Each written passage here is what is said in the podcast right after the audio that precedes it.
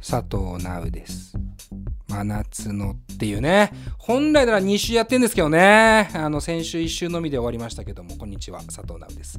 あの、真夏の夜の怖い話聞いてくれた方はわかると思うんですけども、まあ先週結構ね、僕ら的にはセンセーショナルな回でしたね。岩沢宏樹ゲストです。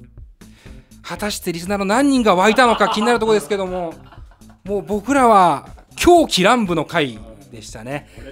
い。や、いいんだよ。結局のところ、サービス業みたいなもんだから。うん。いや、あのー岩沢さんという人に関して、やっぱこう説明するの難しいんですけど、まあ、とりあえずその本のろを見てほしいよね。本当にやったの俺のビデオ。それを見て、岩沢宏樹という人物がどこまでエッジ聞いてたかっていうのはまずか確かめてほしいんですけども、その後、僕ら収録終わって、まあ、言うたらいい回でしたよ。夜の怖い話の今までとの感じではない。まあ、ホラーに対してちょっと実直に聞いてみようっていう回でしたけども、まあ何があったかちょっと言えないんですけども、あの後夢の時間がありましたよね。1時間ぐらいかな。一応収録したんだよな。これいつ出んのかなわかりませんけども。まあ、あの、本当にね、楽しいね、あの、まだ素材が実はあるんで、どっかで出せればなぐらいには思ってますけども。まあ、何より、まずは先週の回、聞いてほしいですね。第1回目リニューアル後 MOROHA でさ、2回目ウェブのクソ野郎でしょ。3回目岩沢宏樹ってどうかしてるよ。いや、岩沢さんは俺らにとってはもうヒーローよ。もう神よ。2回目もどうかしてんだよ。まあ2回目はお前のせいだから全部 もうもはやどんどんどんどんお前のせいにしてるから俺は別にもう酔っ払ってただけだから覚えてないし食中毒になったしまああのそういうねちょっと波乱がついてますけどもただレディオ DTM がやっってきているこの10年やってきていたことを凝縮させるとあんな感じですっていう あの気はしてるのでまあリニューアル後としてはねいい流れかなという感じはしてますね。で、えープラスで言いたいことがいっぱいあるというか言わなきゃいけないことがいっぱいあるんですけど、えーイベント、えー、リレー DTM のアニバーサリーイベントに関していろいろと情報が更新されておりますね。まず12月14日に行われます新宿ロフトのイベントに関しては、えー先着じゃないや抽選5名様限定のただチケット無料招待チケットの当選発表が行われましたね、えーまあ当たった人はぜひとも昼から次の日の朝までね、存分に楽しんでほしいなと思います。で、9月から、えっと抽選で先行チケットを発売しております。えーこちらに関しては限定枚数もちろんなるんですけども、あのー安く、お安くお求めいただける、まあ、ラストチャンスではないですけども、まあ、今結構いいチャンスなので、皆さん今のうちにね、えーチェックしてほしいなという感じがします。で、新しいイベント決定しました。10月16日、Too Much Too Much ボリューム3開催決定。ありがとうございます。えー説明しておくと Too Much Too Much っていうのは僕らがまあ以前やっていたイベント企画の名前で久々ですよ。5年ぶりぐらいだから最初初回がおとぎ話とロットバルト・バロンのツーマンだったんですよ。でその後がオーサムシティクラブとハッピーのツーマンにブタジ君がオープニングアクト出てくれてそれ以来のそれが5年前ぐらいでそっから3回目なのでだいぶ飛びましたけども今回は、えーベンサムと突然少年のツーマンということで まあどうかしてると言うべきなのか あーまあ必然と言うべきか。いい。これはだからこう本当になんか俺は異色ツーマンっていう風に考えてはいるんだけどもやっぱあのイベント企画側としてはねいやいや異色とはいえど魂はやっぱぶつかり合ってほしいなと思ってるわけですよ。でこれ特にやっぱベンサムのファン突然少年のファンお互いに見てほしいなと思うんだけどやっぱねそういろんな音楽に対するこう受け方っていうのはリスナー的にもあると思うんですよ。でそこの真髄で感じる人が多分いっぱいいると思うんだけどもだからパッと見て突然少年とベンさんもへえそんな組み合わせあんだって思うかもしれないけど絶対その日のライブ見たら分かると思うんだ俺は。こう奥底にあるいわゆる雑草魂みたいなやっぱロックだと思うし俺はね。なんかそこのなんか真髄を感じてほしいなってイベントなので、まあ、僕も DJ で入ってなんかこうちょっと2組をつなぐような、形の選曲ができればなと思っていますのでぜひとも10月16日渋谷オーネスト渋谷ツタヤオーネストでやりますのでぜひとも皆さんお越しください。まあ平日の開催なんですけどもあのオープンスタート遅めなんであの仕事の後でもねよかったら皆さん遊びに来てほしいなと思います。これはチケットが、えー、と RadioDTM のホームページから、えーイベントページ行ってもらってえーいろいろやると、えー買えるということで。在庫 というねチケットシステムを、まあ、なかなかまだ馴染みがないかもしれませんけども。結構売れてるんああちょいちょい売れ始めてますよ。でそちらもね今早割チケットってことで1ヶ月限定で安く出してるので2300円かな。まあせっかくだからさ今のうちに。安いんだもん。安いんだもん。普通に安いんだもん500円。ね。その500円がねその当日一杯のねお酒に変わるって考えたらね早めに買っといた方がいいと思いますのでぜひとも皆さん買ってくださいというわけで、えーオープニングは以上です。もうほぼほぼあのアナウンスでしたけども、まあ、皆さんあのアニバーサリーイヤーなんで僕ら。先週の配信も含めてね今後スペシャルな企画用意してますんで、まあ、イベントも含め楽しみにしてほしいなと思います。で、えー今回のゲストなんですが、えーこちらも実はイベントきっかけでして、えーと9月の7日にホームスイートホームというイベントが、えー神田明神ホールというところで行われます、まあ、こちら東京のお茶の水のね近くなんですけども、まあ、そこに出演しますヘンリー・テニスというバンド、まあ、そして大久保圭と建築という名義で出演します大久保圭さん、えーこちらの方はアーバンギャルドとしても活動してますね。このお二人がなんと同時にダブルインダブルインタビューとして来てくれるということで、まあ、もちろんこのイベントの内容も含めてですが、えーお二組のねちょっとこう音楽の変遷とちょっと考え方を探っていければなと思っておりますのでお楽しみに。この後、えー、変天にから奥村さんと大久保圭さんやってまいります。よろしくお願いします。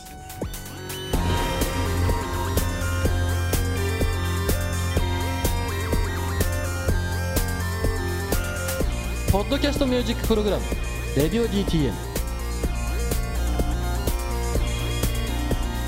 この番組はスポンサー大募集中の「 Radio DTM」の制作でお送りします。 Podcast music program「 Radio DTM」というわけで今回のゲストでございますが、えーなんと2組ゲストに来てくれておりますまずは henrytennis から奥村さんありがとうございます。奥村です。お久しぶりですお久しぶりですね。めっちゃ久々ですあの僕ら8月にリニューアルしたのでリニューアルがもちろん初登場なんですけど、はいはいリニューアル前はもう何度もね、そうですね。付き合いがありまして、はいえー今日もよろしくお願いしますよろしくお願いします。続きまして大久保圭さんはい、はじめましてです、ね。はじめまして。お願いします。本当にはじめまして。はい。あのねライブは何度か。あそうなんですね。というのもアーバンゲルドというね、はい。バンドでまあ鍵盤を担当してらっしゃるんそうですね。アーバンゲルドのライブで何度かお見かけをしてあますけど。あら、ありがとうございます。まあ、今回は大久保圭さんねあの、はい。アーバンゲルドの話もそうなんですけども、まあ、ソロとしてのちょっとこう変遷みたいなはい。ところよも掘っていければなとあらありがとうございまます。よろしくお願いします。ろしくお願いします。ちなみにレディオ DTM なんかご存知ないですよね？残念ながら助かります。ちょっと一からね掘っていきますんでね、はい。どうぞお付き合いください。よろしくお願いします。はい、というわけで、まあ、まずなぜそもそもこの2組同時で今回インタビューという形になったのかっていうのを経緯を説明しますと、まあ、イベントですね。あの9月の7日に神田の明神ホールで行われます HOME SWEET HOME はい。はいというイベントがあって、まあ、こちらに関しては Natural Hi-Tech Records というですねレーベルですねこちらは henrytennis はい。の、えーレーベルでもあるそうですね。所属させていただいているレーベルですね。まあ、はいそ。この、えー主催のイベントが9月7日にあってそこに henrytennis そして大久保圭と建築という名義でお二人とも出演、はい。でせっかくなのでこの二人でインタビューをっていう話がまず奥村さんから来ましてお、僕から来た。そう、そうだったんですね。まさか。まさかの僕もまさかだと思いましたよ でもそれはで面白そうだなと思って僕もはい。あのぜひともレディオ DTM としても取り上げたいなということになって今回お二組という感じになったんですけどもはい。まあどっから話していこうかなという感じですけども、まあ、まずじゃあ奥村さんですよね、はい。まあ、せっかくなんで僕らとの変遷というかもちょっと話したいんですけども、はい。はい。もまあ、以前は、えーヘンリー・テニスとしてもちろん出てもらったりとか、はいあとはみんなの戦艦というイベントでも、はい。はもい。ね、あの主はい催として出演してもらっていて、そうですね。あのみんなの戦艦時代は最近ねちょっとお休み中ですけどそうですね。このイベント主催このホームスイートホームに関しては奥村さん主催ではないんですよね僕はもう出演者ですね。完全に出演者、はい。多少のアドバイス的なものをしてるんですか？まあしましたけど。奥村さんはねそういうのうまいんですよ。さすがだなと思いますよ。うんみんなの戦艦の時からね、はい。やっぱイベントオーガナイズという意味ではかなりねうん。最前線でやってたんじゃないですか、そうですね、うん。まあやっぱりその今回ホームスイートホームを企画しているレーベルオーナーの林さんが、うん。まああのうん。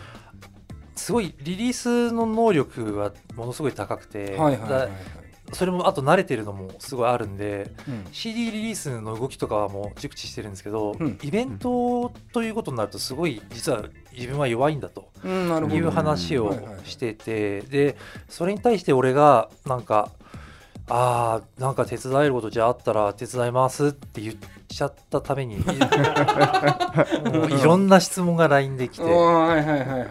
でもやっぱりそのまあ恩義もあるんでちゃんと返そうと思ってもう全部一逐一連絡して、なるほどね、うん。なんかどうしたらいいかみたいな、うんうんうんで会場選びとかもなぜか一緒に行くことだったりして。うーん。でなるほど。あいいですねでもね。まあでも会場ここ誰も知らないかもって言っても思うねんですけ農人ホどールね。これめっちゃくちゃいいとこなんですよ。いや確かにすごい750人キャパでものすごい天井も高くてうん。開放感もあっうんてで音がすごいいいらしいという評判をやった人から聞いてて。あそうなんですね。でなんかそのなんか大人の話ですけどなぜかそのいろいろ安くこれやっぱ神社が経営してるんですか これは多分そうだと神田思います。明神が経営してるのかな、だと思います。ね。神田明神ホールっていうぐらいですからね。神田明神の土地を使ってホール建てちゃったみたいなこと言ってたんで。おーなるほどね。面白いですね。うん。なんかこの面白いです。会場の面白み的にももちろんこの出演者まあいろいろたくさんいるんでねあの全部は紹介できないんですけども、ロンドンからマイビトロールが来てる来てたりとかね、うん。すっごい豪華なメンツなんですけども、はいまあ、このイベントから、まあ、要は今回2組でインタビューということになったんですけども、はい。まあいろんな出演者がいる中で、はい。この大久保さんはい。と奥村さんっはい。ていうこう2組で来ていただくっていうのは何かはい経緯というかあるんですか、奥村さん的には。そうですね、まあ、僕自体がこの大久保圭と建築というバンドがすごい大好きでなるほど。でまあ大好きになるなったにはその理由がちゃんとあって、うんうん。もう単純に音楽曲とかうん素晴らしいし、うんバックでこう演奏を支えている方たちももうみんな凄腕なんですよ。うんでなるほど。まあ、聞いててそういう上手い人たちがやるのって楽しいじゃないですか、うんうんでその上にさらに曲もいいっていうので、まあ、はいファンになった感じで、ああなるほど。でそれを知ったのが実は対バンをした時なんですよね。はいはいはい。で対バンをした時にまあアーバンギャルドの人かって言ってどんなやつやるんだろうなって思うじゃないですか。うんでどうしてもアーバンギャルドの音はもちろん聞いてるんで、うんうんアーバンギャルドを連想しちゃうじゃないですか。確かにね。うんそしたらもうガチプログレで 全然違うんですよね。もうバキバキのガチプログレだったんですよ。はいはいはいはい。で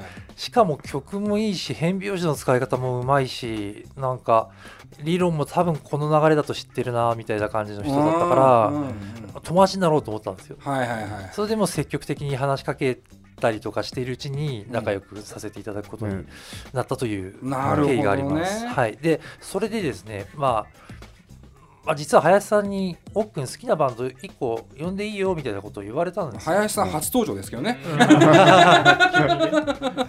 そうそうナチュラルでハイテックレコーズのオーナーさんね。そうですねはいはいはいまあそれでですね建築をなんかお願いしたいって僕は言ってあうーでんなるほど。でまあその音源とかも持ってたんで彼に聞かせて、うん。したら「おみたいな。うん。確かにかっこいいみたいになって、はいはい。呼ぼう呼ぼうみたいな感じで、超盛り上がったっていうのがあって。なるほどなるほど。うんなんかまあけ建築の話に関しては K さん自身が話してくれればとは思うんですけど、うん。俺個人としてはもう本当に楽曲の素晴らしさをひとまず推したいなと思ってて。おおいいですね。なんかあの邦楽っぽくないんですよ、うんあの洋楽の文化がすごい入ってて、うん。でヘンリー・テニスも正直もう洋楽の要素のメロディーしかないと思ってるようなバンドなんで、はいはいはい。その辺でも親和性を感じていて、うん。まあすすみません仲良くさせていただけたら。ものすごい愛を伝えた後にすごい恐縮するっていう。まあい一緒に飲んでるぐらいなんで多分大丈夫だと思いまいすやいやでもなんか関係性というか奥村さんからの愛はとってもよくわかりました。はい。で大久保さん自身は、はい。奥村さんにそれこそ最初会ってそのある種ラブコールを受けた時にはどうでしたか？めっちゃ嬉しかったですね。ありがとうございます。嬉しいなんかですね。まあんその大久保経営と建築というような形で自分のソロを始めたからまだそんな経ってなくて、うんうんうんうん。で、まあ、こういう音楽性でこうやってやっていこうってなやってみようってなってる時に、うんうんこうや初めてこうちゃんとこう、うん。ミュージシャンとして向き合ってお話、うん。話しかけてくれたっていう感じがあって、すごく嬉しかったですね。おおいいですね。じゃあ結構お互いにリスペクトがあるという。はい。なんかすごくいい関係だなと思いますしなんかごめんなさいね。すっごく語弊ありますけどお二人とも変態っぽいなと思います。まあまあ変な音楽ですからねまああのこのイベント自体もねなかなかこうキワッキワのねいいそうですね。感じのエッジの効いたメンツなのでねそういう意味でもなんとなく音楽性分かってくるかなという気もするんですけども、うん。まあ、ちょっとここで改めて大久保さんに関しては本当に初登場、そうですね初めましてなのでちょっと経緯を聞いていきたいなとはい。思っております、まあ、どんな人物なのかですけども、まあ、基本的に僕はやっぱアーバンゲルドのキーボードっていう、はい。まあ、認識の仕方をしてたんですけども、あはいまあそもそもなんていうか大久保圭としての個人情報を聞きたいわけ個ですよ。人情報。はいはい。出身とかから行きたいんですけど。出身東京。あ東京、はい。あ東京なんですね。東京です、もうずっと東京。ずっと東京です、おおなるほどなるほど。ちなみにその音楽遍歴としてははい。どういう感じなんですか、流れ的に？流れ的に。あでもまあ大大学が作曲家だったので。へえあ本題的なところそうそうですね。なるほど。なのでまあそこに至るみたいな感じですね、その大学までっていうのはそれこそバンド活動とかミュージシャンとしての活動をしてたんですか？まあ、バンドとかでもまああれですよね。趣味み趣味的な高校生とかなので。なるほど、はうん。だい、から作曲という意味でも。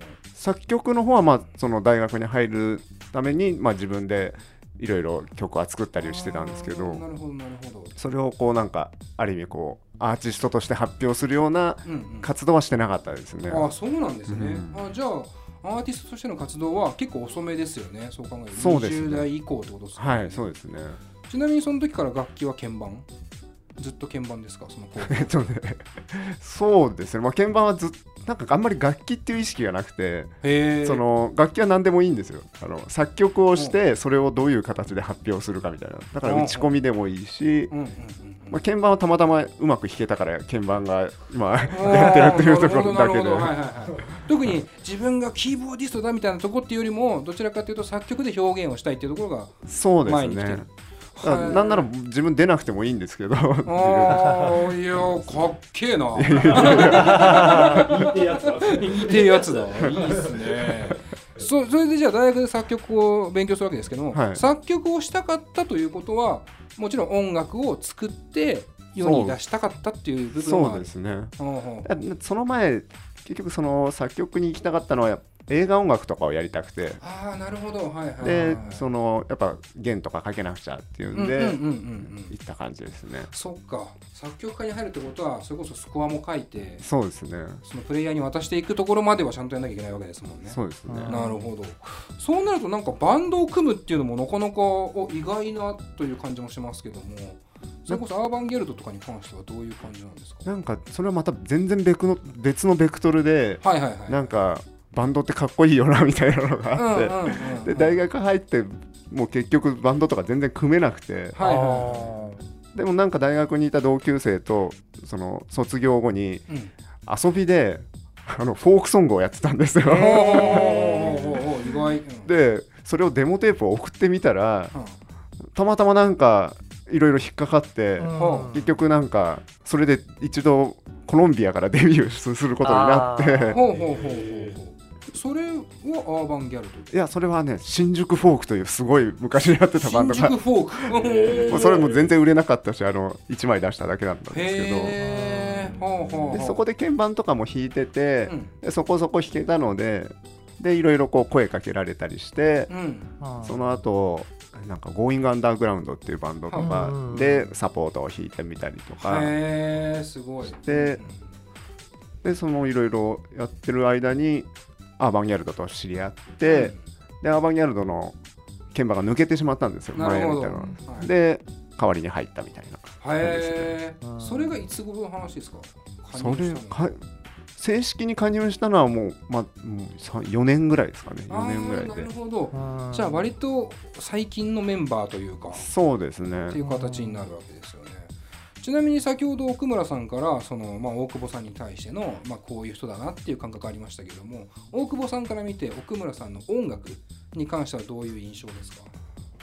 よく聞くと変態みたいな。そうですあーはいはいはいはいはいはいすごいパッと聞きすごいポップでうん。楽しいなみたいになってるんですけどあれこれなんかおかしくないみたいな。あー。なるほど。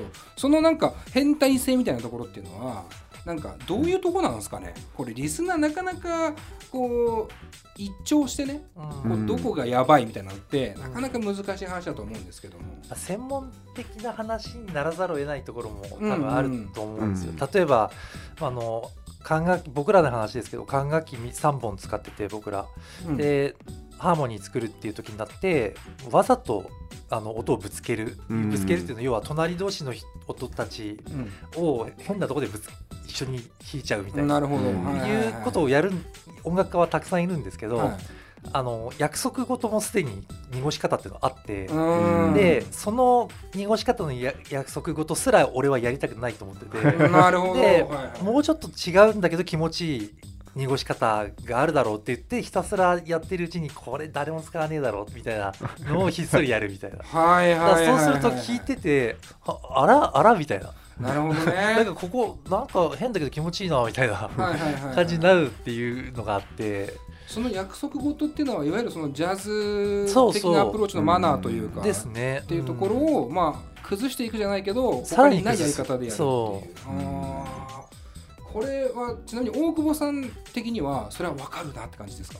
なんか引っかかった時はあこれはそういうことなんだなってことですよね。そこまで分析しては聞いてないですけれどもなんか結構理論とかがっちり知ってる人が面白がるんですようちら。うんうんうんうん。うんななあれやってるっしょとかって見た人に言われて、うん。あ実はみたいな話とかは結構あるんですよ。はあこれはだからなかなかクロート向けの話ではありますけども、ただやっぱ僕なんかはヘンリー・テニスでいうと「バレンシア・レイン・コーツ」っていうね曲が大好きでっていう話はもう昔から奥村さんにしてるんですよ僕は逆に楽天とかそういう理論的なことを、ま、何にも知らないですけど、やっぱそれでもね引っかかるっていうか、なんかその辺にうろちょろしてるポストロックバンドじゃないなみたいなところの魅力っていうのはまあそういう細かいところから出るのかなっていうね気はしますけどもね。どうしても変態なことやろうとしても絶対にポップでなきゃいけないっていう前提が僕はあって、僕のスタートがビートルズってバンドなんで、うん。めっちゃポップじゃないですか、は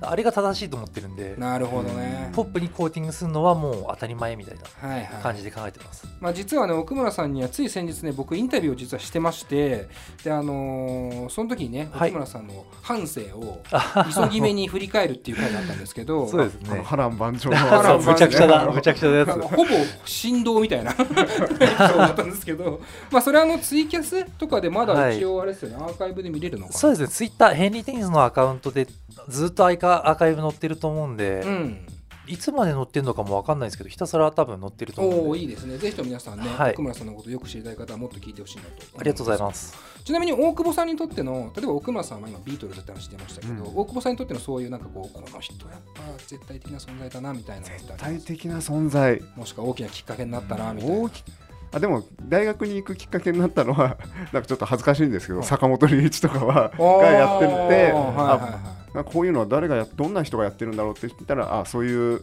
音大っていうところがあって、うん。作曲を勉強できるんだってことを知ったみたいな、なんかあれっすね。天然ですね。ちょっと天然的なききっかけですよね。そうですね。割とこう道筋を決めてたっていうよりもなんかこう出会っちゃってあ作曲家ってあるんだみたいな。そうですねなんか。へー。そんな大久保さんはじゃあその自分自身としてはどんな音楽をやりたいみたいなのってあったんですかビジョンに？いや当時はなかったですねだから仕事にしたいぐらいの感じでしたね。へえなるほどね。その仕事にしたいっていうのはやっぱ単純に奏者としてではなくなて作曲をしてとかですねそう思って。結構漠然としてますよね。そうですね。うん。そうやってこうここまで生きてきたみたいな。そうなんですね。そうですね。意外。なんか音楽的な理論はしっかりしてるけど人生的な理論そんなにしっかりしてないみたいな。かなりしっかりしてないですね。いいですねで実際じゃあまあ作り始めて作曲っていう表現を、まあ、ある種研ぎ澄ませていった時に、うん。自分がなんか持ってる個性というか自分の楽曲ってこうなのかもしれないっていう何かしらの特徴っていうのはありますか？特徴？いやそれは、まあ、その時々ですね。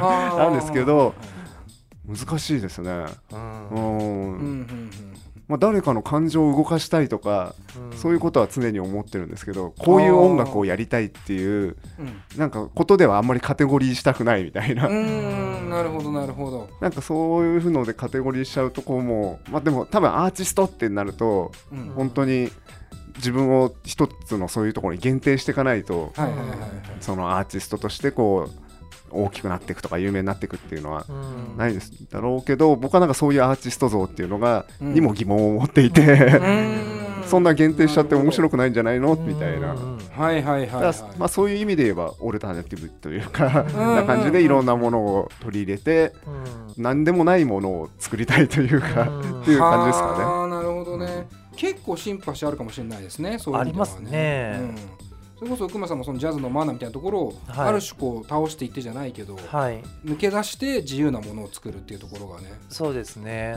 なんかジャズの決まり事ジャズって決まり事めちゃくちゃあるんですよ、うん。だからセッションとかジャズマンのところ行ったりしてやるともうなんでそこであれやらないのみたいなことをうん。イントロとかをこれそうそうそう。これで出せはいはいみたそうだそれそれそれ。だからもうそういうの本当にうんざいで。うーん。なんか音楽の成長を止めることに対しては僕はもう怒りしかないんで。はあ。もうそういうのがもうとにかく嫌ですね。なるほどね。音楽で何が大事かって聞いて気持ちいいかどうかなんで、うんうん、うん、そういうの理論とかそれ最初やった時は気持ちいいだろうけどそれは新鮮だったからだよっていう、うん、なるほど。話ですね。そうんその時代の話だよそれは、う。んそうなんですよ。この間一緒にこのセッションイベントを奥村さん主催のやった時にうん。なんかなんか喋っててうんいやセッションっぽいやつセッションって嫌だよねみたいうんなそうそう。大体なんかまあそこそこ上手い人でうん。いい感じの人が集まってるのにうん。うんなんかもう大体同じサウンドになるよなみたいな。なんかこのミニマルっぽいなんかふわーっとしたそういうのは避けたい。みたいまあ気持ちいいしかっこいいんだけどみたいな。うん。なるほどね。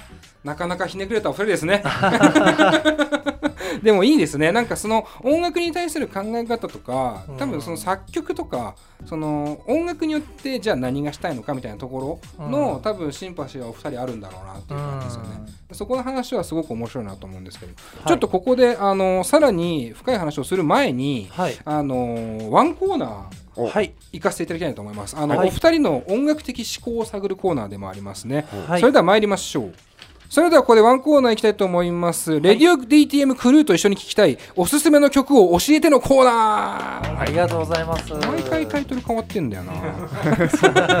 ちょっとね僕らもリニューアル後ふわふわしてるんでね。タイトルが変わっちゃってるんですけど、えーこのコーナーではですねゲストに Spotify で聴くことができる楽曲の中からレディオ DTM クルーそしてリスナーに紹介したい曲を教えてもらうコーナーですでスタジオの中にはスマートスピーカーがえこちらにあるんですけども目の前に、えーこれで実際に聞いてみてちょっとあれこれ語っていきたいなと思います。はい。でリスナーの皆さんは、えーすぐに聞き終わったところに飛ぶんですけども僕らはちょっとこの後一緒に聞きたいなとはい。思っております、はい。でその曲についてこの後語っていきたいなと思っております、じゃあ選曲をですね今回2曲ずつご用意してもらってるのでまあ一気にご紹介をお願いしますじゃあ奥村さんの方から2曲はいえーとスナーキーパピーの「アウトライヤー」っていう曲はい。と、イエローマジックオーケストラのうん「トンプ」という曲、トンプ。はい。いいいですね。そして、えー大久保さんがえー高橋幸宏さんの「ヒ・ボン」っていう曲とヒッポン、うん。エルメート・パスカワールのこれなんて読むんだっけ？英語名でもいいですけど「ね。リトル・クライ・フォー・ヒム」うん。ですね。英語名だとこちらで。まあちょっとポルトガル語ですよね多分ね。ななななえななって感じで読んでくださいってじゃあちょっとみんなで聞きましょう4曲はいはいはいというわけで、えー聞いてみましたありがとうございます、選曲していただいてはい。じゃあちょっと1曲ずつねあのせっかくなんでおさらいというか、い。まあ選曲理由だったりをね聞いていきたいなと思うんですけども、はい。まず奥村さんからはい。1曲目がスナーキーパピーのアウトライヤーという曲でしたね。はい。こちら2014年の作品なんですけども、はい。どういった理由で選曲ではい、であのこれに関しては、はい。あの実は僕のバンドの状況ともちょうど重なってたところがあってほう当時ちょっとヘンリー・デニスって解散状態で,、うん。で僕自身いろんなメンバー集めて復活させようとしたんだけれどもまあ正直音楽性で何がやっていいのか分かんなくなってた時期で、うん。で自分で作曲しててもどういうことがやりたいのかいまいち分かんないみたいな、うん。でそんな時にスナーキーのこのアウトライヤーのいわゆる PV というか映像があるんですけど、はい。このこのアルバムこの曲が入ってるアルバム自体はもう全部ほぼ一発撮りでバーって撮られたアルバムなんですよ。でなるほど。それを映像で多角的にカメラいっぱいと使ってうん。撮ってるのがあってそれ全曲見れるんで多分あのネットある人は見てもらえるこれはだからライブってことですねライブアルバムなんですよ。それ恐ろしいくりですよね。恐ろしいですよね。すごい完成度でう。ものすごい完成度本当に。でまあ僕はこれ聞いてすごい衝撃受けて、うん。でもうす久しく音楽で衝撃を受けてなかったから本当にびっくりしちゃって、うん。であこれはやろうと思ってで、うんうんこいつらは超えたいなってすごい思ってではまあだけどひとまずもうちょっと聞こうっつって いっぱい聞いたんですよ。うん。で、うん。感も入っててで自分の今までやってきたものとやっぱコードの進行もちょっと違かったりして、うん。で、まあ、大人のジャズなコードをたくさん使ってたりとか、でそういうところとかも全部、まあ、いわゆるコピーというか、うん。もうそれこそ何回も聞いてどのコードを使ってるのか全部調べて、でおおこうだったんだって思った時にやっぱりこれをやろうと思ってで3冠でヘンリー・デニスを復活させたんですよ。なるほどね。そう。ここも3冠でライブやるんですよ。はなんい俺も管楽器ね。そうそれで3冠にしたっていうのがあって今のバンドの作曲法の方向性としてはこの曲はすごいでかくて。はあなでまあすごいもうバリバリの変拍子じゃないですか、うん。でもめちゃくちゃポップじゃないですか、うん。それすごいもう自分が求めてるものなんですよ。もう。なんかこうちょっとした荒々しさみたいなものもちょっと含まれてますよね。そうそう、ん。確実にロックが入ってるんですよね、うんですよね。うん。だそれは僕もそこも大事で、うん。ロックは入ってないといけないと思ってるんで、うんうん。だからもう結構理想に近い音楽を聴かされてもう衝撃だったっていうので、うんね。ちょっと今回あ出させてもらったって感じなんか選曲理を聞いててもある種奥村さんの真髄にはビートルズがあって、うん。でもそこからジャズっていうマナーもあってそこを倒していってっていうところのなんか変遷と、うん。このスナーキーパピーがやってることみたいなところがある種リンクする瞬間が多分、うん。それこそ2014年とか2015年ぐらいのところがあったんですかね。うん。ありましたね、うん。でちょうどやっぱ現代ジャズがバーってきた頃で。ですね、うん。うん、かましとかねその辺もそうですけども。なので時期的に僕が現代ジャズっぽいものをやろう決めたのはそういう流れは外国から来てた流れっていうのはでかくって。うーん。なるほど。なのでまあやっぱ常日頃外国の影響を受けて外国に負けずにやりたいっていうのがあって、うん。うん。まあその話もねちょうどね僕はツイキャスのインタビューでね。そうちょっとしたんでね。よかったら深く聞きたい方はもうちょっとねそっちもね聞いてありほしいとうございます。思います。はい。でそんな中ですけども78年作品のイエローマジックオーケストラ、まあこれ日本のバンドですねもちろん、からトンプ。はい。選曲でしたけども。まあこれはね誰もが知るというか。そうですね。これは実は中学校の時に一番最初にやったバンドでカバーしたんですよ。で、中,、まあ、中学校時代こにれこれカバーしたんだ。YMO のカバーをしてる。そうですもねう完全に変態ですよね。もうもう童貞じゃないですよそれ。で下ろされた。で降ろされてるんですよ。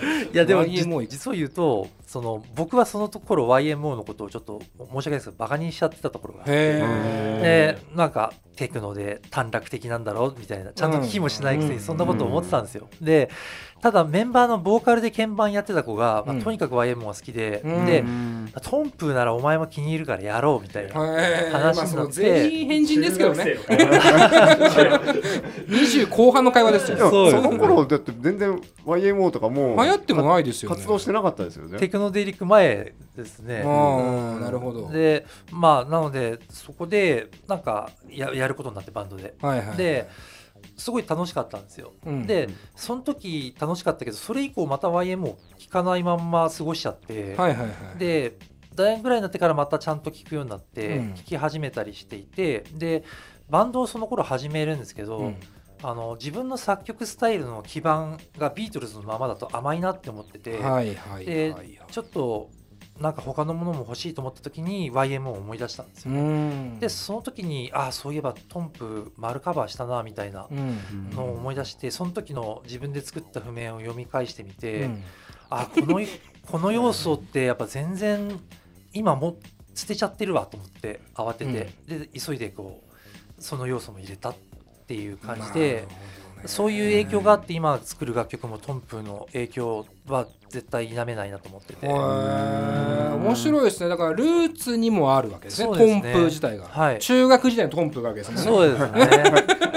そこから大学入ってのトンプもあるわけですもんね。そうですね。だから聞こえ方が変わってくるっていう。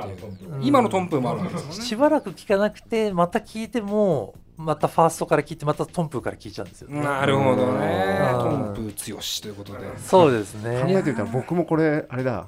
そそうだ。あのキーボードマガジンのインタビューで、うん。YMO の2曲を選ぶっていうので僕トントンプ選んでて。あそうなんだ。へで今の話で思い出したんですけど、うん。僕も高校生の時に、うん。なんか曲を作るっていう時に、うんトンプみたいな違う曲を作ったうんことがうんわかるわかる、へうんまあカバーみたいなもんですよねそうですよねんやった。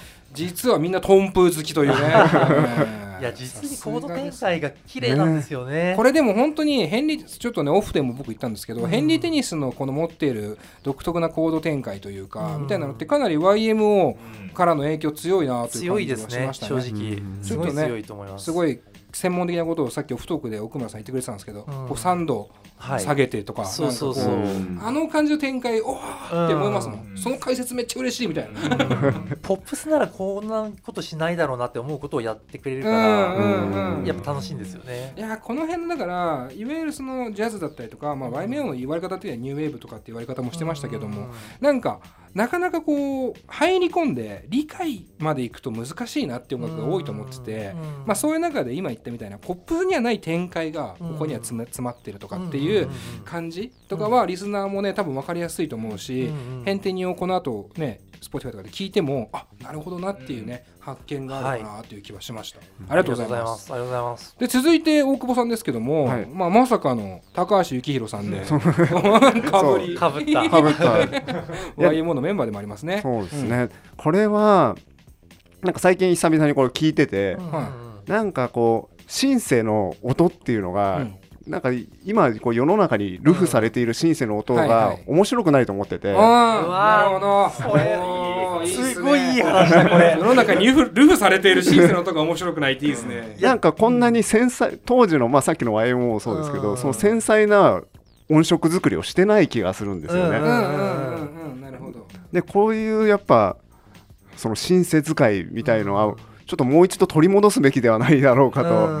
日々思っててはいはい。はいはい逆になんか今オーディオ編集みたいなのはもう発達しててそれは面白いんですけど、もっとシンセサイズするっていうその音を混ぜることによってシンシンセの音ができていくみたいなのをもう少しそこと立ち戻った方が面白いこともできんじゃないのっていうふうに思っていて。この話多分めちゃくちゃ今日一でいい話で。なんか一番テンション上がってる奥村さんじゃん。いやなんかもう多分キーボーディストの人たちってうん。今なんとなくみんなそれを思ってると思うんですよ、うんうんうんうん。だけど今それを言葉にしたって結構でかいなと思ってて、うんうんうんそれはいいなと、あとなんかキーボーディストとか見てても、うん。みんなあの結構有名な人とかがうん。プリセットで弾いてるんですよ、結うん。構でまあオルガンとかまあそういうももともとあったようなうん。あれはいいんですけど、ううん。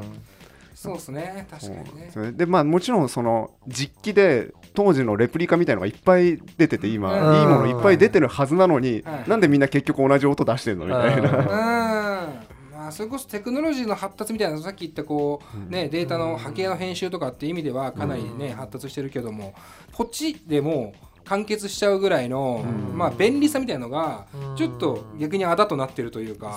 その通りだし、うん。結構やっぱな怠けてるというのはあれですけど、うん。妥協しちゃってる、うん。でしかもその機材の方で妥協させられるものを比較的出でしてくれすね。るから、はいはいはい。もうなんか根性出してややれるのが大変だなみたいになっちゃうみたいな。うん。や僕ミュージシャンじゃないけど胸が痛いですね。なんかそうだよなって思いますもん、うん便利な方にやっぱ行っちゃうけども。ただやっぱそれっていわゆる楽器とかとちゃんと接してるからこそうん。思う疑問点というまかあ、そうですね。シンセサイズするとかシンセサイザーですからね。シンセサイズする機械なのにそこがいつの間にかワンクリックになっちゃってるみたいなうん。感じですよね。そうですね。まあ本当はつまみで細かくやった方がそりゃねっていう。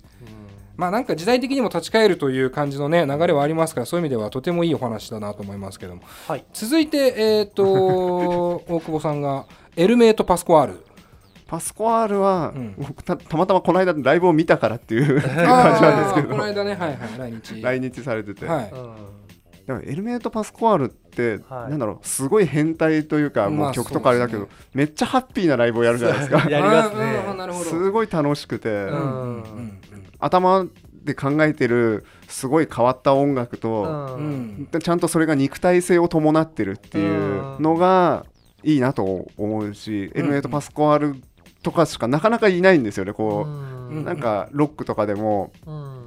あこれはまあ頭いいし面白いなプログレだなっていうのはあるんですけど、ん。それがこう肉体性を伴っているっていうのは難しくて、なるほど。肉体性ね。はい、それはやはりこう音楽を受ける側の肉体にある種反応していってしまう音というか。なんだろうグルーブをちゃん主体としてるというか、例えば変拍子なんだけどもっとグルーブがちゃんとある変拍子というか、そそういうところが面白いなというか、はいはいはいまあちょっと幾何学的ではなくもう少しこう人間寄りなというか。そうですね。人間寄りなっていうかなんだろう。うん。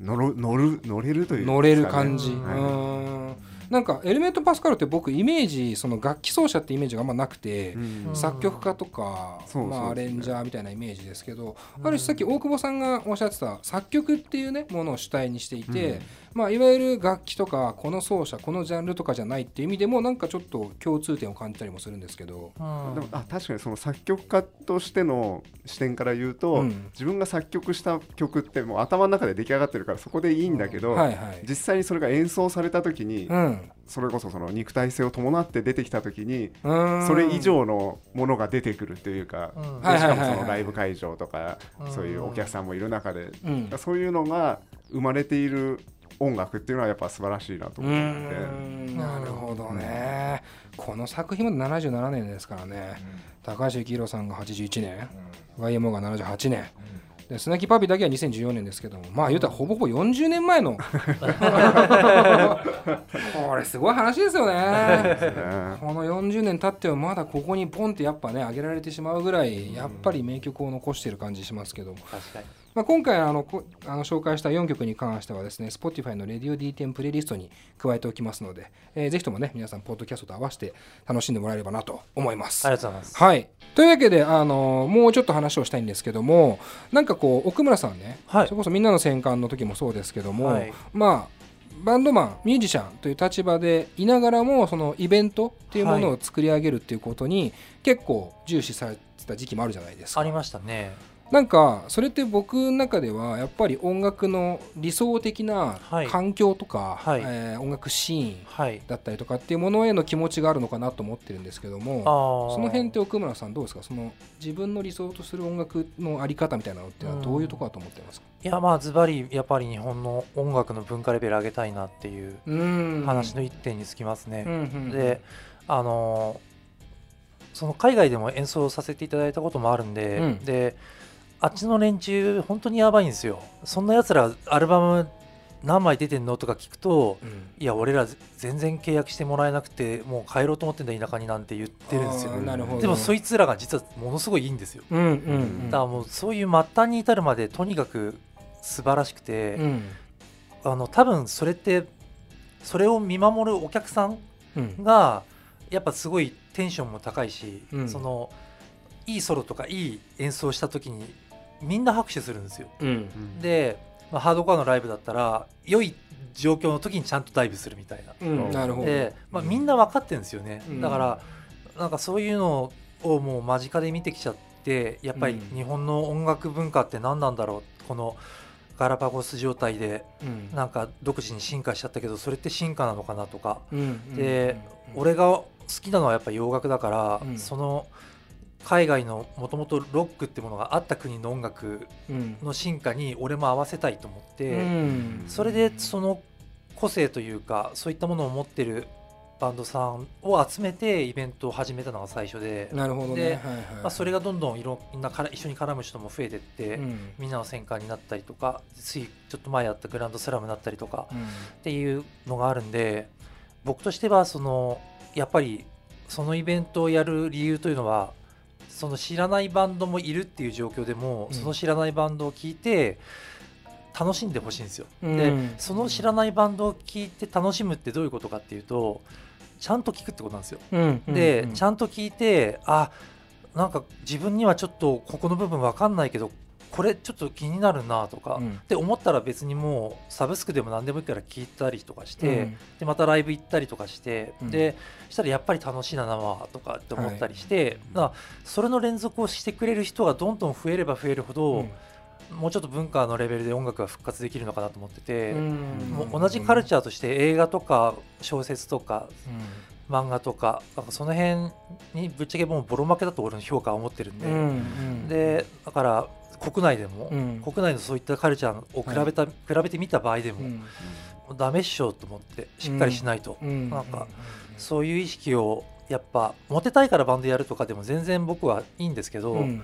単純にやっぱいいものを作ってほしいなって思ってて、うん。なるほどね。で、はいはい。作品がいいものになるのはどういうためなのかっていうとうん。作った曲をもうなん本当にすごく真剣に精査するというか、うん。でそれでいい曲に全員でしてってうん。バンドで出してっていうことを繰り返していけば、うん。クオリティが高い曲がたくさんシーンにあふれ返って、文化レベル上がると思うんですよ。うん。だからそういうのをやっぱ常々考えていてそれが実はフェスをやっていた理由だったりしたんですよ。なるほど。なんか全部のバンド知ってるよ私っていう人はあんまりいないと思うんですよ普通は、このバンド知らないなあのバンド知らないなっていう中で、うん。それらを見てってうん。あよかったみたいな。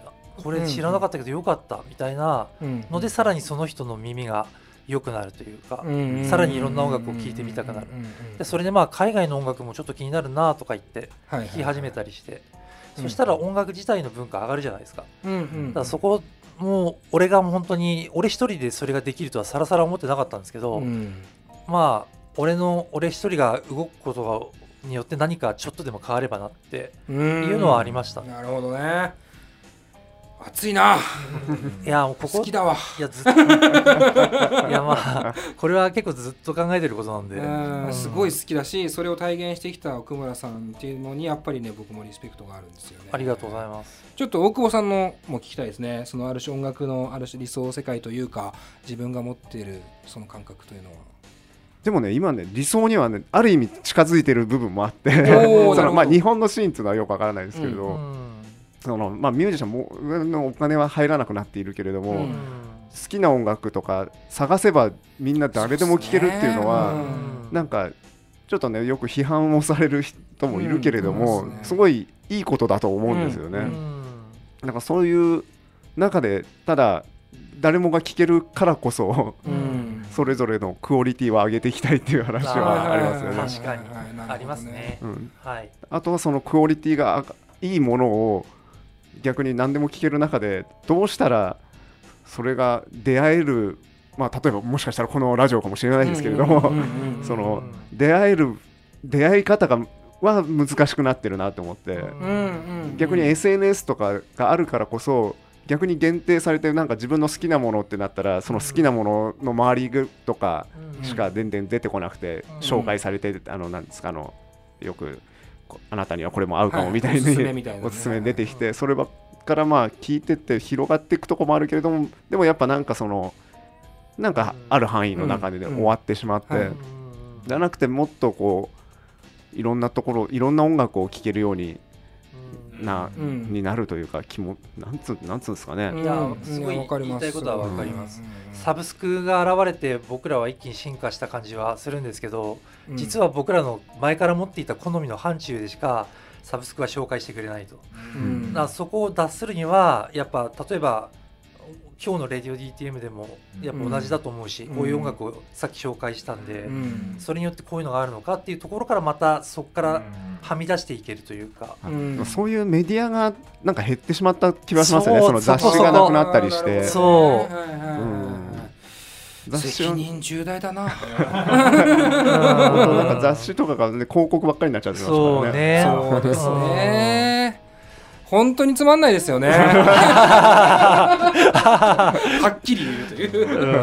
やっぱでもお話聞いていてなんだろうな。僕ねこの大久保さんもそうだし奥村さんもそうだし音楽をやっぱり例えば勉強するっていう話になってくると、うん。結構足取り重いなって思ってるんですようん。ね例えばエルメット・パスクアル今日聞いていいなって思ってこれがサブスクなかったら CD 買いに行くレコード買いに行く、うん。意外と相場高えなみたいな、この1曲が聴きたいだけなのに CD 買わなきゃいけないとかっていうところはそれはそれでいいとこでもあるんですけど、やっぱどっかに足取りの重さみたいなのは感じてて、うん。結果的にサブスクやってるけどさっき言ったみたいにこうね同じ範囲内で堂々巡りをしちゃうっていう、まあ、その好きなものを聴き続けるっていうねスタンスも別に悪くはないけど、うん、やっぱ今言ったみたいにやっぱ可能性というか自分が好きかもしれないみたいなうん。可能性ってやっぱ1回でも聞かないと絶対分かんないうんっていうふうに考えるとめちゃくちゃ今は確かにいい世界だなとは思いますよね。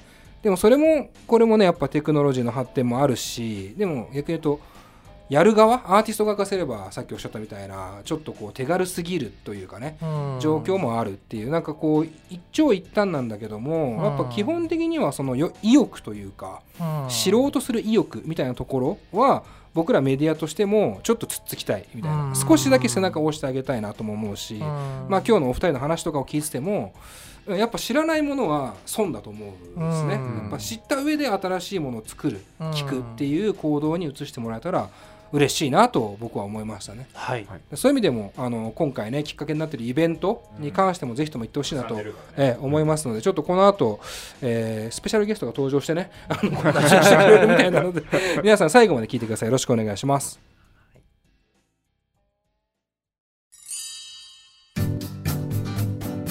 現在「レディオ DTM」では番組で流す CM スポットの枠を販売しております毎月3万件を超えるアクセス数がある音楽番組を使って効率的にイベントの告知や企業 PR などをしてみませんか？詳しくは番組サイト内の特設ページをご覧ください。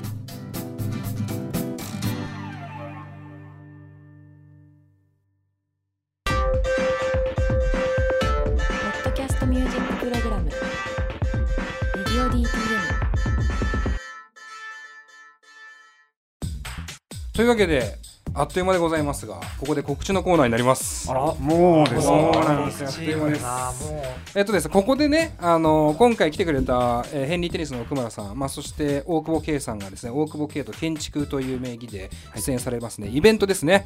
Home Sweet Home、えーこちらのイベントの主催でもありますナチュラルハイテックレコーズオーナーの林さん登場です。よろしくお願いします。よよろしくお願いします。えーまあ、本編中はね息を潜めてましたね ずっとね、こう、みんなの邪魔をしないように。ありがとうございます本当にいいえ、本当にあのね、せっかくこのイベントきっかけでね今回のお二人の出演が決まったので、このイベントに対してちょっとね告知を林さんの方からしてほしいなと思いますありがとうございます。はいえーナチュラルハイテックレコースの代表をやってます林明と申します。どうもよろしくお願いします。すすみません。えーっとですね。9月7日に、はい。えー神田明神ホールというあのレーベル事務所が神保町にあるんですけども、そこからすぐそこの。おおなるほど。近場ですお茶の水ですね。なんか忘れ物があった時すぐ取りに行けるっていうだ だけなんですけどね。別に。はいはい。そうですね。ホームスイートホーム。そういう意味で、うん。ホームスイートホームという名前をつけて、えーレえーレーベル20周年イベントをお行います。おおめでとうございありますがとうございます。出演者はもうすごいアナログフィッシュ、いうん。えーダウニーとヒントのメンバーがやってるフレッシュ、フレッシュ。あと高井ぶきちゃん、うん。かわい。い、可愛いですね。そしてヒント、うん。さっきヒント言ったね、でもヒント、ヒントも出るというね。そして今日のヘンリー・テニス、うん。あと狐の嫁入り、おおいいですね。ね、関西から。来ていただきます。あとクライフ・イン・ザ・ベッドルーム、うん。これシューゲイザーですね。シューゲイザー。はい。あと大久保圭さん、大久保圭と建築という形ではい。あとミュージック・ロム・ザ・マーズ、うんはい。変態ばっかりですね。す ここで言っちゃダメ。ね若ここは。干懸念はしてました懸念は。は。い。すいません。あと東郷清丸さん。いい。ねバンドセットですからね。うん。あと小林愛さん、うん。新人の方ですけどね。あと両浜本さん。両浜野さん。そして日本松ひとみさあんらららひとみさんうちのスタジオ使ったことありますからね。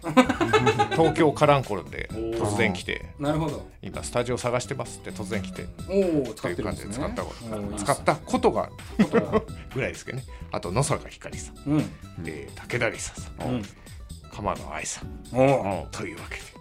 豪華な。豪華なメン豪ツで。昨日実はあのうちのおうちでお店やってるんですけど3月の水ってお店バーをやってるんですけども、はいはい。たまたまギターマガジンの編集長が来てはい。帰りにこのチラシを渡したら「うわ俺のし仲いい人たちばっかり出る」って言って 興奮して階段を下っていきましたね。飲んだ後。じゃあ来るでしょうね。ギターマガジンの編集絶対来ますよね。皆さん 期待していてください、はいそこですかって感じですけギタどねリストの方はアピールタイムですね。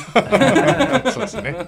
そんなわけで。いいですね。ホームスイートホーム。はい。9月ぜひ。7日神田明神ホール、はい。まあこの配信がもうかなり直前なので、えー早くね聞いてくれた方は、えーうん。はい。すぐに駆けつけてねぜひともこのイベント遊んでほしいなと思うんですが、えーオープンが13時でスタートが14時5分。謎の5分刻み。変態さがここに出ますねこの5分は何なんですかね？なんですかね？あれか。お茶の水駅から5分だかあー なるほど。14時につけばいける。どんな気遣いですか危ない危ない。いや55分につけばいいじゃん。2時55分いいですね。2時5分から。14時5分からということで、えーまあこちらチケットがまあ一応ギリギリ前売りもあって3500円プラスワンドリンク、当日券が4000円ということなんですが、なんとここで、お。えーちょっとなんかスペシャル企画といいますかお。スペシャルプレゼントを林さんの方からしていただけるということで。はい。はい。今日はなんとですねラジオ DTM 聞いてくれたリスナーのために、うん。駆け込みスペシャルチケットご用意しました。いやどんなもんだどんなもんだ。らなんだなんだ。はいはい。ねえーっとですねこれを聞いてくれて、うん。えーキーワードを受付に言ってくれた方に先着2名様にはい。ぜひプレゼントさせていただきたい。です無料。招待です。無料。お無料ですよ。ワンドリンクのみで。ワンドリそうです。ワンドリンクはかかりますよ。それ大事ですからね。はい。それドリンク飲んでもいいです。確かにね、はい。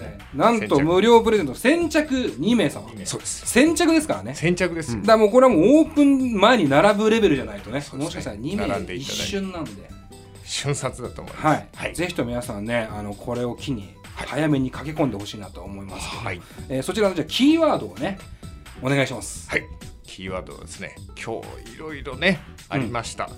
トンプー。ポンプどうでしょう？ありましたけど。人のやつ。ですよね。曲名ですから曲名ですよね。人の曲名、有名人。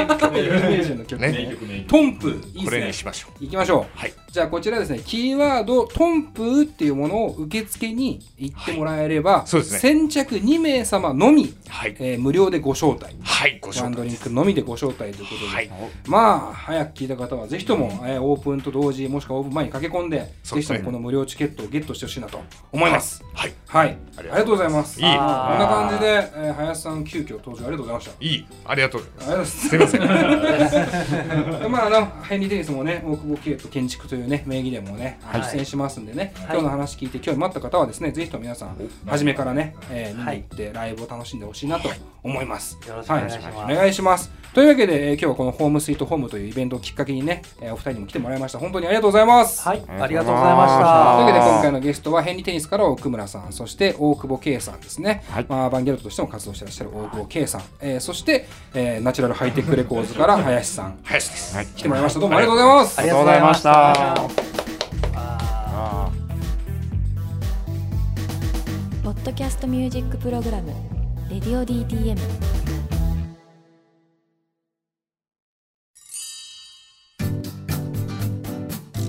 在「レディオ DTM」では番組で流す CM スポットの枠を販売しております。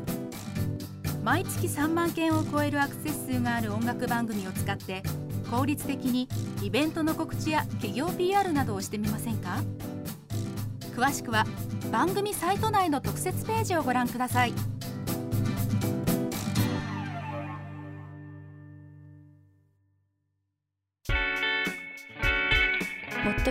ュージックプログラム「レディオ DTM はい、ありがとうございました。えー最後はね、えーナチュラルハイテックレコーズの林さんまでね、登場してくれて、えーインディイベントのね、告知もしてくれましたけども、まあ、改めてこの Home Sweet Home っていうイベント、ぜひとも、あの、皆さん遊びに行ってください。まあ、今日ね、先着2名様だけ、なかなか、聞いたことないですけどね、先着2名様だけただっていう とにかく早くから、えー来ることを望んでますので、ぜひとも皆さんね、9月7日、神田明神ホール、 Home Sweet Home、ありがとうございます。よろしくお願いします。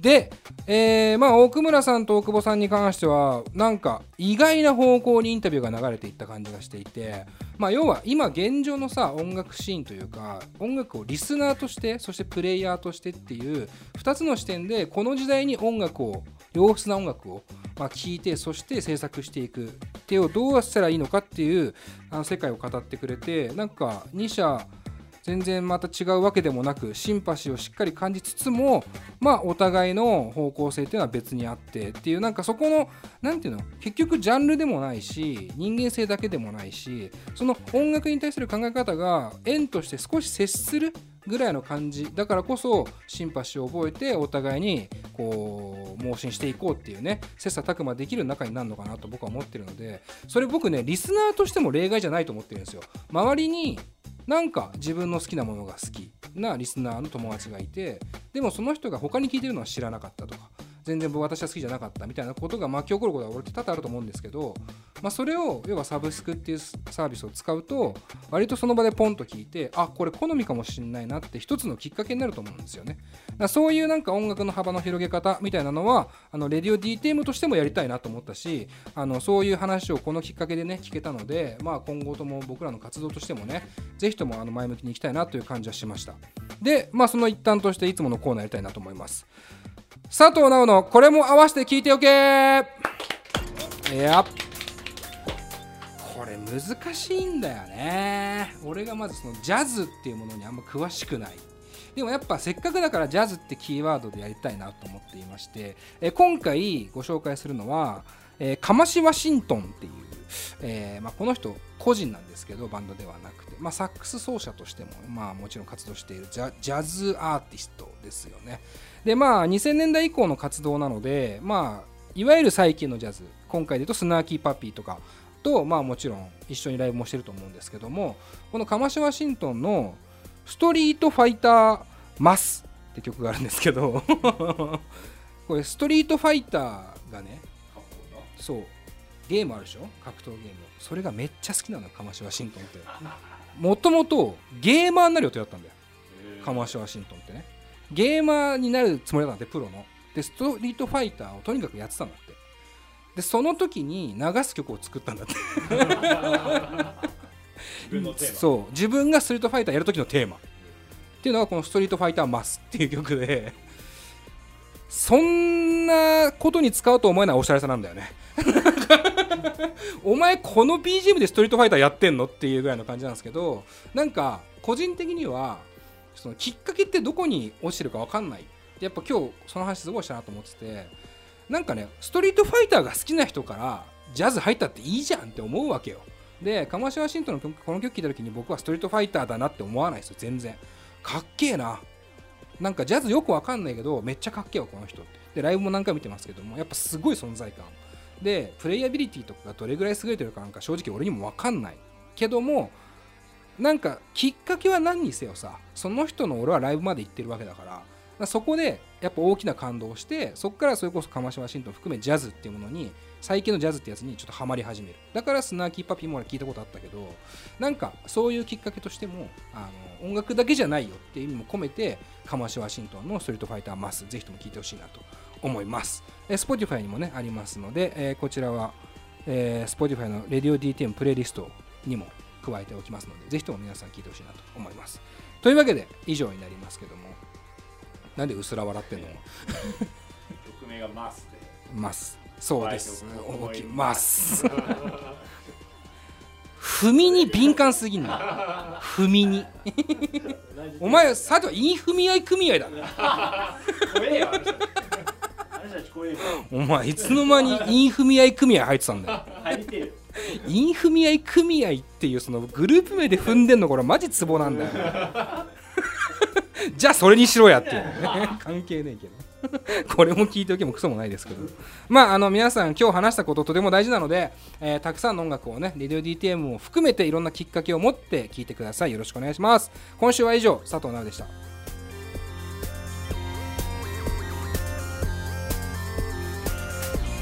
この番組はレディオ DTM の制作でお送りしました。